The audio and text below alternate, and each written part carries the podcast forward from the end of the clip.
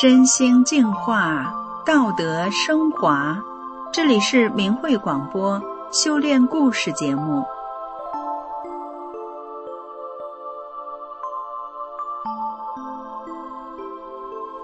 听众朋友，现在的社会，两代人之间的思想观念差异可是够大的。今天的主角是个八零后，有着现代女性想法的她，与强势的婆婆。这对婆媳之间要怎么样才能和谐相处呢？让我们来听听他们的故事。我出生在八零年代，正赶上计划生育，所以我这一代人有很多都是独生子女。我虽然不是家里唯一的孩子，但闹起脾气来可比很多人都任性。记得小时候过年，一大家子团圆热闹。大人总爱给我们小孩照相，有一次我却大哭大闹，怎么也不肯拍，大伙儿哄着又不行，伤透了脑筋。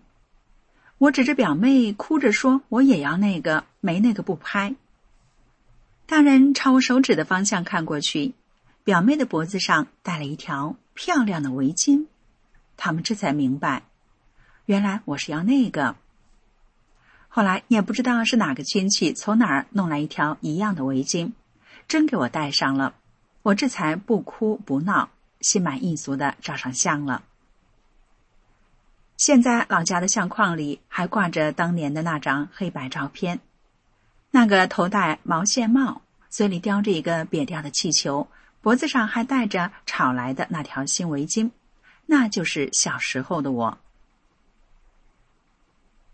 任性的我长大工作也结了婚，但结婚对我来说呀，跟老人说的什么结婚了和公婆就是一家人了，公公婆婆就是自己的父母，这种说法我都当笑话听，怎么可能呢？我连丈夫都不敢保证一定会和他过到老，我觉得能过就过，不能过就离。我有自己的工作，挣的钱也不比他少。平时家务活还大多都是我在干，结了婚就要我凡事都听丈夫的，我还真做不到。虽然我表面上看起来还算平和，但骨子里的我个性特别强，还很自我。我知道婆婆很强势，什么都得她说了算。刚结婚那几年，我才开始修炼法轮大法，大法师傅要我们按。真善人要求自己要能忍耐。我怕自己忍不了，跟婆婆闹起矛盾来，就尽量想办法少和婆婆接触，刻意的回避她。直到我有了孩子，这下我再想躲也躲不了了。丈夫和我都有工作，为了方便照顾刚出生的孩子，我只能硬着头皮，一家三口搬进了公婆家。和婆婆同住在一个屋檐下，婆婆和我几乎什么都不一样，我们成长的时代不一样，价值观不一样，生活习惯更不一样。在婆婆眼里，水是绝对不能浪费的。就说洗脸吧，可不能打开水龙头哗哗的洗，得用脸盆接着水，还不能接多，接一点儿够用就行了。洗澡也得用大盆子接水，当然不能淋浴，那多浪费呀。对婆婆来说，水还会喷到瓷砖上，把瓷砖提早都洗坏了。刚住进婆婆家的时候，我只要一用水，她就站到卫生间的门口看着，我被她盯得别扭极了，心里老在犯嘀咕：用点水还用这样吗？也太小气了。婆婆用水是很节省，却特别爱干净。要是让她看到衣服或者被褥有一点污渍，她心里都堵得慌。刚到婆婆家那年，快过年了，要拆洗被褥。婆婆这一辈子都是用手洗过来的，家里的被单都快用破了，还和刚买的时候一样干净。婆婆很自豪，她说：“洗衣机洗不干净，得用手洗。”但婆婆随即又说自己现在年岁大了，洗不动了。我听了说：“那就我洗。”我拿起搓衣板，把被单和床单一件又一件的用手搓。被单本来就是大件儿，泡了水就更沉了。我挺费劲儿的洗了一个上午，终于洗完了全家人的被子。从小到大也没干过体力活的我，这时累的都不行了。当我进屋带孩子，却听到厨房一阵咣咣的声响，好像是谁在摔东西。这是怎么了？我再仔细一听，原来婆婆正在厨房里骂着呢。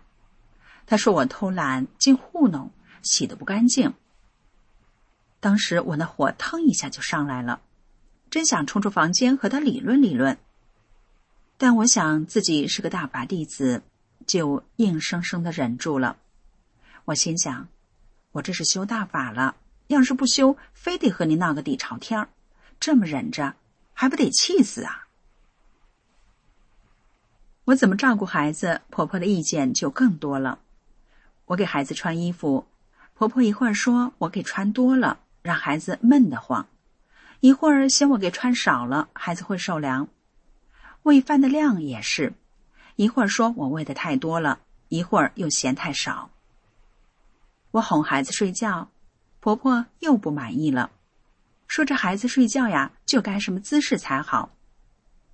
我带孩子出去玩吧，她皱起眉头说，又要弄感冒了。我喂孩子坚食，婆婆就说，让孩子吃多了，中午都不爱吃饭了。我不喂了吧，他又说。给孩子饿着了。我明明尽量按照婆婆的要求去做了，但无论我怎么做，她都说不对。我有时心里真是憋得难受，就带孩子回自己家。婆婆心里明白我是想躲着她，就更生气了，真是把我骂出了门。有时我也想和她争辩，但一开口，婆婆就觉得我在找茬儿。有时我觉得自己没做错什么呀，心里委屈的就想着婆婆凭什么这样对待我呢？有时我还真受不了了，就回家大哭一场，甚至有时我会想，算了，不忍了，大干一场，然后带孩子回家吧。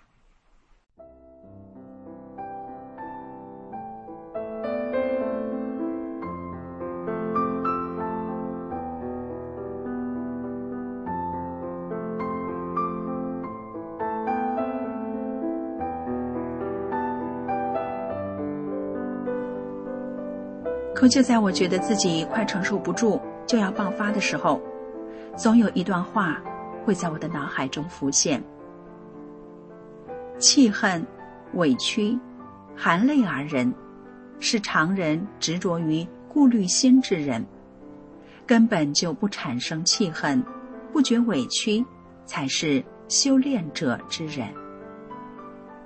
这是大法师父讲的一段法理。怎么样才好呢？我怎么才能不产生气恨，不觉得委屈？怎么样才能做到大法师父说的忍呢？哦，大法师父还说了，修炼人遇到矛盾要向内找，就是要找自己哪里做的不对，不能怨别人。我不能总怨婆婆，总看婆婆的不是。我开始从婆婆的角度去思考问题了。当我开始以大法师傅说的，遇到矛盾要向内找去修自己，我这才发现，我苦，婆婆也不好受啊。她年纪大了，身体不好，还要带孩子、做饭、做各种家务，真是很辛苦的。婆婆脾气不好，我应该要多体谅她。慢慢的，一次、两次、三次。一次次的，我遇到以前的矛盾情况，我都不去想婆婆的不是了，我就看自己怎么样做才好。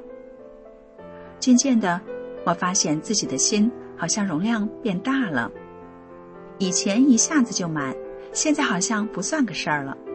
婆婆说我什么，我也不太在意了，我真的不气恨，不觉得委屈了。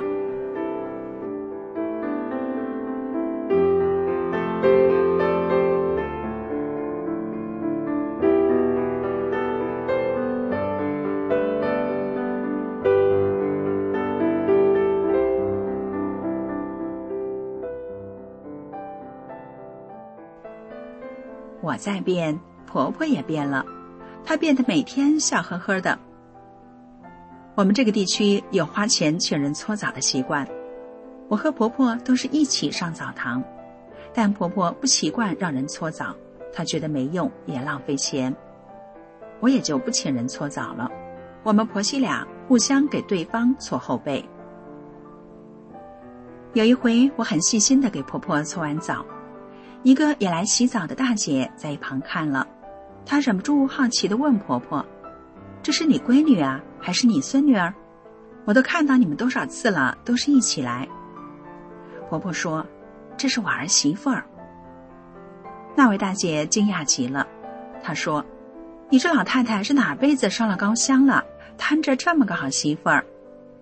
婆婆笑了，说：“我们住在一起，我脾气不好，她能包容我。”大姐听了更是夸个不停。